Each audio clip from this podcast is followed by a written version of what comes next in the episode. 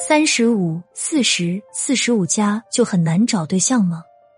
这两个月我看了一些案例，都是四十岁加离异来脱单，带着孩子脱单的对象很优秀的。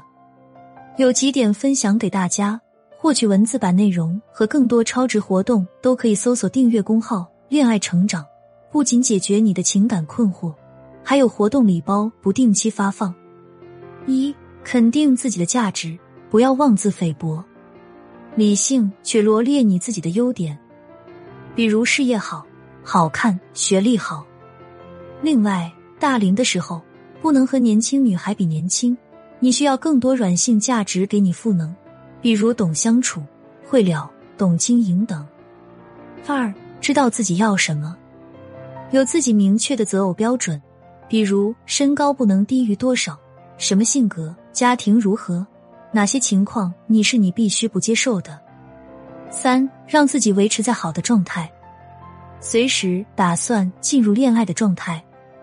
出门扔垃圾，你都不知道你会遇见谁，收拾好自己。当然，最好是一天开始的时候就把自己收拾好，因为一出门，也许你就会遇到真命天子。四，别用世俗的眼光定义自己，别活在别人的认知体系内。一个学员离异，带孩子，四十多岁，来咨询前空窗期四五年，咨询后通过熟人介绍认识了比自己小、同样离异的男士。